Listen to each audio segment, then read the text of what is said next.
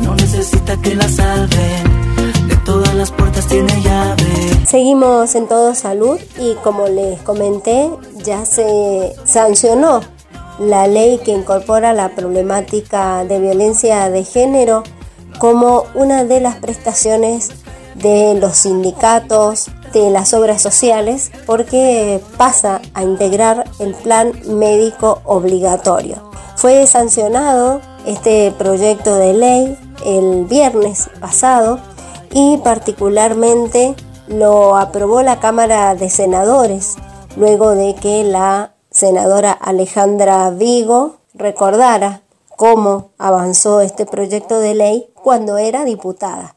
Claramente, la cordobesa Alejandra Vigo le dio inicio a esta propuesta.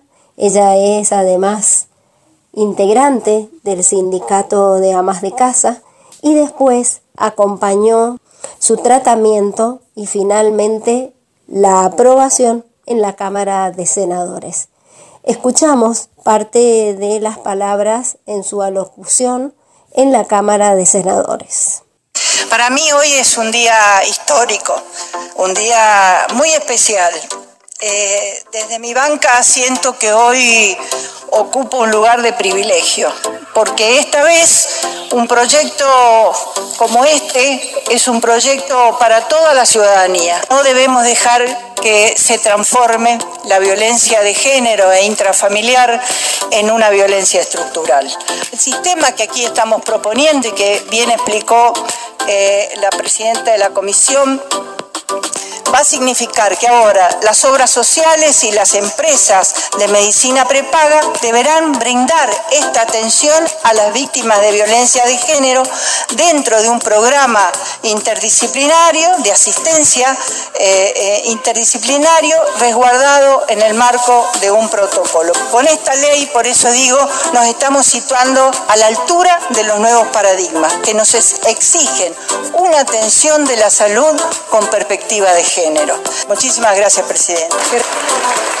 Resulta aprobado por unanimidad, se convierte en ley y se comunica al Poder Ejecutivo.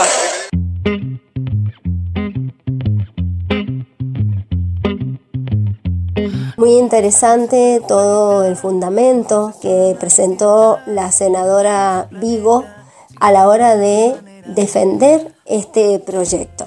Ahora les propongo que vayamos a una pausa y cuando volvamos Vamos a entrevistar a Laura Pupi Palero, quien es la secretaria del sindicato y la obra social de amas de casa aquí en Mendoza. Necesita que le abras para entrar. Todo salud. 26 años en el aire de Mendoza. Para ti no va